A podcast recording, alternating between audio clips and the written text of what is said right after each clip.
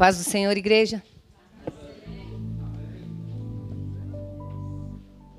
Que alegria poder estar aqui novamente com vocês. Quero, antes de mais nada, agradecer a todos os irmãos que estiveram orando pela minha família, que estiveram intercedendo pela vida da Beatriz. Para a glória de Deus, correu tudo bem. Ela está aí hoje, firme, forte. E tudo para honra e para a glória do nome do nosso Senhor. Amém.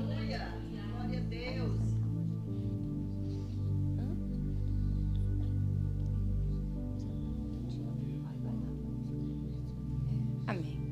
Então, deixa a mãe encontrar aqui.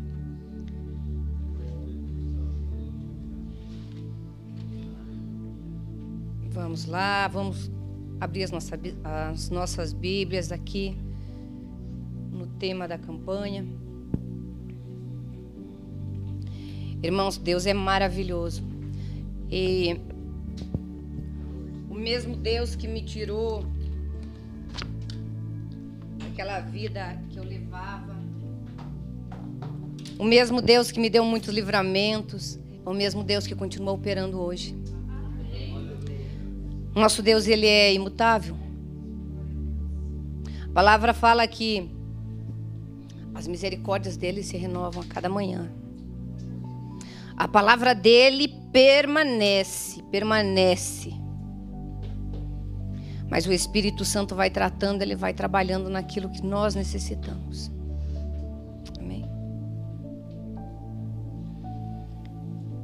Isaías 10, 27. E acontecerá naquele dia que a sua carga será tirada do teu ombro, e o seu jugo do teu pescoço, e o jugo será despedaçado por causa da unção. Amém? Podem se assentar.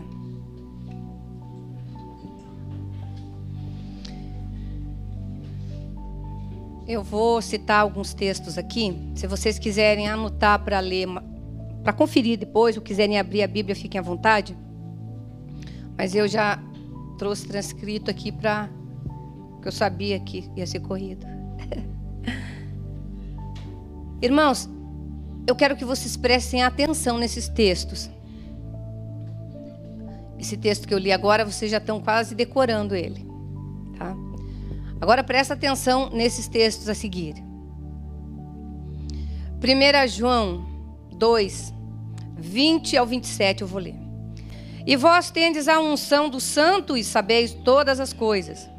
Não vos escrevi porque não soubesseis a verdade, mas porque a sabeis, e porque nenhuma mentira vem da verdade. Quem é o mentiroso, senão aquele que nega que Jesus é o Cristo? É o anticristo, esse mesmo que nega o Pai e o Filho. Qualquer que nega o Filho também não tem o Pai. Mas aquele que confessa o Filho tem também o Pai. Portanto, o que desde o princípio ouviste, permanece em vós. Se em vós permanecer o que desde o princípio ouviste, também permanecereis no Filho e no Pai. E esta é a promessa que ele nos fez, a vida eterna. Estas coisas vos escrevi acerca dos que vos enganam.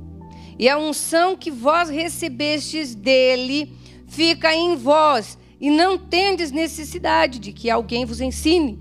Mas como a sua unção vos ensina todas as coisas, e é verdadeira e não é mentira, como ela vos ensinou, assim nele permanecereis. E agora, filhinhos, permanecei nele para que, quando ele se manifestar, tenhamos confiança e não sejamos confundidos por ele na sua vinda. Se sabeis que ele é justo, sabeis que todo aquele que pratica a justiça é nascido dele. João 14, 25 e 26. Eu acabei de ler 1 João 2, 20 e 27. Agora, João 14, 25 e 26 diz: Tenho-vos dito isto estando convosco. Mas aquele consolador, o Espírito Santo, que o Pai enviará em meu nome, esse vos ensinará todas as coisas e vos fará lembrar de tudo quanto vos tenho dito. João 16, 13. Mas quando vier aquele Espírito de verdade, ele vos guiará em toda a verdade, porque não falará de si mesmo, mas dirá tudo o que tiver ouvido, e vos anunciará o que há de vir. Atos 10, 38. Como Deus ungiu a Jesus de Nazaré com o Espírito Santo e com, a e com virtude, o qual andou fazendo bem e curando a todos os oprimidos do diabo, porque Deus era com ele. 2 Coríntios 1, 21, 22. Mas os que mas os que nos confirma convosco em Cristo. E o que nos ungiu é Deus, o qual também nos selou e deu o penhor do Espírito em nossos corações. Amém? Irmãos, é, vocês já devem estar sabendo a, a, a definição de julgo, de unção, mas nós aprendemos muito por repetição. Então, é, nós vamos aprender mais um pouquinho hoje. que é jugo? Jugo é uma estrutura de madeira colocada no pescoço do animal. Eu, já, eu já dei uma, uma resumida, vocês já ouviram isso. É uma estrutura de madeira colocada no pescoço do animal para trabalho pesado.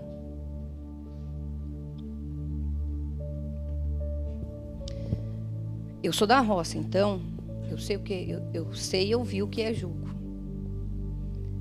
Às vezes a terra está mais seca e é colocado um jugo sobre o lombo do cavalo e ele tem que ir arrastando aquele arado e aquele arado tem que ir cortando aquela terra. Com cansaço, sem cansaço, com dor, sem dor, pesado, não pesado, ele tem que andar, porque atrás dele tem uma pessoa que está ali guiando o arado e com um chicote na mão. Lendo essa essa essa parte aqui, eu estava a lembrar e tenho certeza que os irmãos vão lembrar juntamente comigo agora. Vocês lembram de uma passagem em que o profeta Jeremias ele faz um jugo e ele coloca sobre as costas dele a mando de Deus? Quando ele faz esse jugo e ele coloca nas costas dele, ele está falando para ajudar para o povo de Deus quanto eles estão se desviando do propósito, quanto eles estão fora da identidade que Deus criou para que eles tivessem. Quando eles, quando é, Jeremias, quando Jeremias coloca esse jugo e ele se apresenta para o povo, ele está dizer: vocês estão se afastando vocês estão aceitando sobre vocês algo desnecessário. Vocês estão se sujeitando a algo que vocês não precisavam se sujeitar. Apesar de ser um povo que está mostrando rebeldia, apesar de ser um povo que está mostrando que está se inclinando para outro lado, que está se inclinando para outros deuses, esse amor de Deus, ele vem e grita através desse ato de Jeremias. Como eu já disse para vocês, esse tipo de julgo é um julgo que é para, nesse contexto agora aqui, é um julgo que é para colocar no lombo dos animais.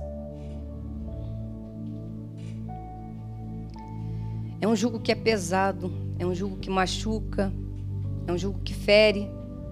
É um jugo que oprime, é um jugo que te paralisa.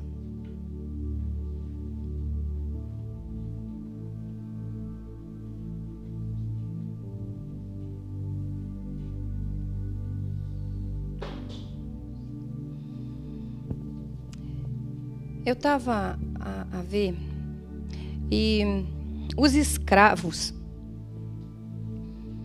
chegava uma época em que eles recebiam uma carta de alforria. E essa carta dava a eles liberdade. Eles podiam seguir a vida deles. Mas alguns relatos de alguns escravos que o seu senhor, que o seu senhorio, que o seu dono, ele era tão bom. Ele tratava esse escravo uma, de uma forma tão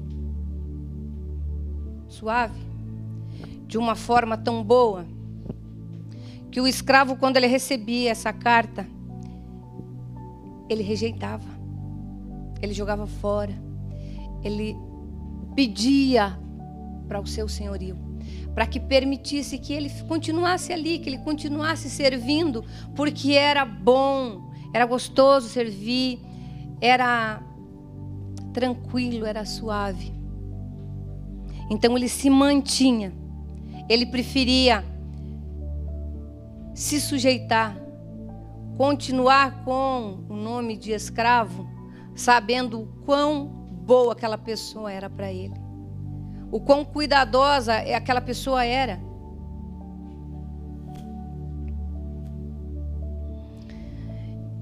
Irmãos, o um mundo vive numa, num desejo, estou falando mundo nosso, tá? O mundo nós. Num desejo tão grande de liberdade, numa vontade de, de ser livre, mas Aí, se você parar e perguntar para a pessoa, é, defina para mim, como é que é essa liberdade? Que tipo de liberdade que você quer? O que? Ah, eu quero ser livre. Eu só quero ser livre.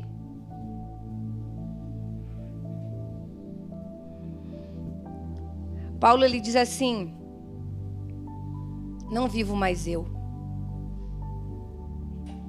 mas Cristo vive em mim. Isso é liberdade. Isso é liberdade. Irmãos, muitas das vezes nós dizemos assim, nós dizemos, nós oramos, nós ministramos nas nossas vidas, nós ministramos nas vidas dos outros. A vontade de Deus, né? Nós falamos, Senhor, que não seja feita a minha vontade, mas eu aceito a tua, porque a tua palavra me diz que ela é boa, ela é perfeita, ela é agradável. Mas aí nós queremos pegar Deus e moldar Ele segundo. Nós queremos sujeitar, mas segundo a nossa maneira. Na verdade, o que nós estamos querendo é que Deus se sujeite à nossa maneira, à nossa vontade, aos nossos desejos, aos nossos anseios. Nós dizemos com a boca que a vontade de Deus ela é boa, ela é perfeita e agradável, mas nós não vivemos essa verdade. Irmãos, é, pastor Sérgio falou uma palavra aqui, eu tinha colocado até no, no, no topo de um dos papéis que eu fiz, joguei, refiz. Que a palavra-chave que eu ia trazer Digamos que hoje que o título é está aqui em Isaías, mas que o subtítulo dessa ministração hoje seria a palavra-chave é a fé. A palavra-chave é a fé. Nós lemos nos textos e eu espero que os irmãos tenham prestado atenção. Se vocês não prestaram atenção, depois eu posso passar esses textos para vocês lerem com calma. Esses textos eles vêm nos dizendo que nós, quando nós nos sujeitamos, quando nós estamos, é, muitas pessoas já para a glória de Deus e para o bem da pessoa, já nasceu num lar cristão, já nasceu num berço evangélico, teve esse privilégio. Outros não tiveram, outros tiveram que caminhar, errar bastante. E aí fizeram a conversão. Aí conheceram a Cristo. Mas, seja você nascido num lar evangélico, no momento em que você levantou as mãos, dizendo que você recebe a Cristo como teu único e suficiente Salvador, nesse momento você recebe ao Espírito Santo na tua vida. Nesse momento você está recebendo uma unção, que é o que vem falando nesses textos. Que o Espírito Santo é essa unção que desce dos céus, porque quando Jesus foi, ele disse. Aliás, vamos voltar um pouquinho antes, antes de Jesus ir. Quando, quando ele estava aqui, quando ele foi batizado, os céus se abriram e dos céus desceu o Espírito Santo sobre ele. Quando ele sobe, ele diz: Eu vou, mas eu não vou vos deixar sós. Eu não vou vos deixar órfãos. Eu vou enviar o Espírito Santo Consolador. E assim que Jesus sobe, o Espírito Santo é enviado para a terra.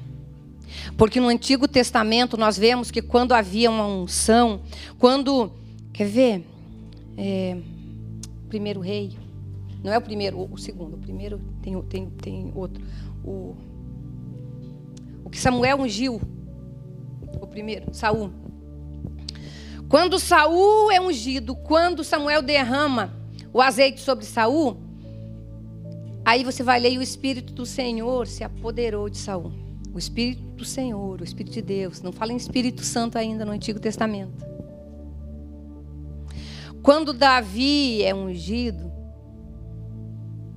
fala que o Espírito se apoderou de Davi. Mas quando Jesus sobe, ele envia o Espírito Santo para todos aqueles que declaram ser filhos de Deus. Porque todo aquele, a palavra de Deus fala assim: que todo aquele que recebe a Jesus como seu Salvador, todo aquele que reconhece a Jesus como Filho de Deus, é dado o poder, é dado o poder de ser chamado Filho de Deus. É dado o poder de ser chamado filho de Deus. Eu vou ter que correr muito,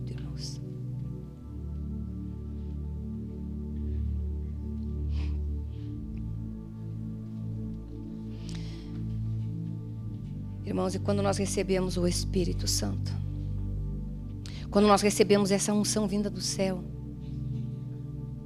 eu quero que vocês comecem a entender. É, me ajudem, tenta acompanhar. É muito texto que eu li, é muita coisa que eu li e é um pouquíssimo tempo. Quando nós recebemos o Espírito Santo de Deus, Jesus ele é o ungido de Deus. Nós somos ungidos por Deus. A unção ela está em nós. Ela não virá. A unção ela já está dentro de você. E a Bíblia fala que a unção é que despedaça jugo. Então todo jugo que Satanás tenta pôr, todo jugo que nós, às vezes nem é Satanás que coloca, às vezes todo jugo que nós nos submetemos. Todo jugo que nós escolhemos, porque tudo aquilo, irmãos, que nós escolhemos, tudo aquilo que está fora da vontade de Deus torna-se um jugo tão pesado para a nossa vida. As nossas escolhas, elas se tornam tão pesadas. Aí Jesus ele fala: "Olha, troca comigo. Troca comigo. Vinde a mim, você que está cansado, que está oprimido. Troca o teu fardo comigo, porque o meu fardo é leve, o meu jugo é suave.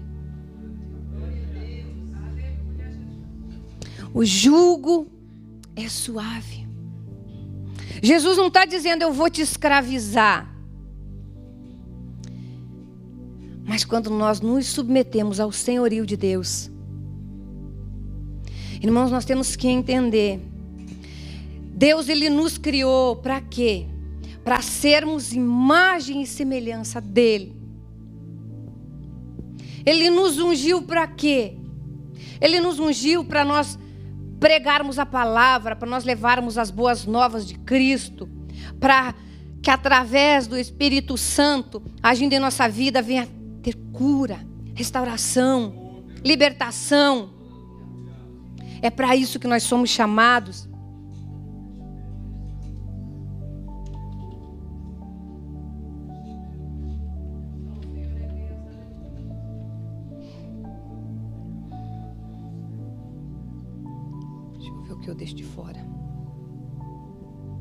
Mais cinco minutos, é isso? Não, é ou não é? É. Eu vou parar na hora que for para parar, hein? Vou entregar o que der para entregar até lá. O que não der, outro, outra hora eu volto. Eu volto. Irmãos, só rapidamente. Unção é o quê? Depende. Porque se você for para o hebraico, para o grego, aí você vai ver que a coisa muda bastante. No português, se você for no dicionário português, vai dizer assim que a unção é o ato de ungir, é o ato de, de passar óleo. O hebreu já tem duas formas que eu vou pronunciar do meu jeito. Suk, que é uma palavra para ungir, digamos que é uma palavra mais do dia a dia, usada no dia a dia, que era usada no, Antigo Testamento para ungir as pessoas que visitavam a casa, aquela unção para passar um óleo, um óleo no corpo. Já quando você vê a, a tradução de machá, é a palavra empregada para o ato de ungir reis, profetas, sacerdotes, sumos sacerdotes, o tabernáculo, utensílios, mobiliário. A gente vai ver um monte de unção no Antigo Testamento. E quando havia essa unção, que é referida a essa segunda palavra, machá, era uma unção que separava algo ou alguém exclusivamente para Deus. Eu prometo que eu vou fechar aqui, eu não vou, eu não vou, eu não vou mais adiante. Depois eu, eu volto com essa mesma folha. Eu só quero que vocês pensem comigo numa coisa. Quando houve uma unção, quando nós somos ungidos, vamos pensar em nós aqui rapidamente fomos ungidos para servir a Deus, significa que nós fomos separados, que nós somos exclusividade dele. Então não há não há hipótese de tentar ir para dar uma voltinha do outro lado. É exclusividade de Deus. Eu e você somos exclusividade de Deus. Olha quão sério é. Quando o tabernáculo foi criado, Deus deu todas as diretrizes de como seria, como era a mesa, como era o vaso, como eram as velas, como era o incensário, como era tudo. Ele disse para ungir. Foi ungido o tabernáculo, foi ungido os utensílios, foi ungido o sacerdote, sumo sacerdote. Em uma determinada situação, esses utensílios foram levados, foram tirados do povo de Deus. Aí nós vemos lá em Daniel quando um rei tenta fazer uso de algo que era exclusividade de Deus. Vocês lembram o que aconteceu? Uma estranheza lá, apareceu uma mão escrevendo Mene, Mene, Tekel, Parsim, e depois Daniel veio e traduziu, disse, olha, acabou teu reinado. Você tocou no que era de Deus, mexeu no que, era, no que não era teu, e portanto, você foi pesado e está condenado e teu reinado acabou. Naquela noite, aquele rei foi morto. Quando nós ungimos, quando nós separamos alguma coisa para Deus, tem que haver seriedade. Nós somos separados para levar a palavra de Deus. A chave é a fé. A fé nos leva a entender que somos ungidos por Deus Jesus é um ungido de Deus e nós somos ungidos por Deus. Amém, irmãos? Eu creio que o Espírito Santo vai completar. Amém? Eu agradeço a oportunidade em nome de Jesus.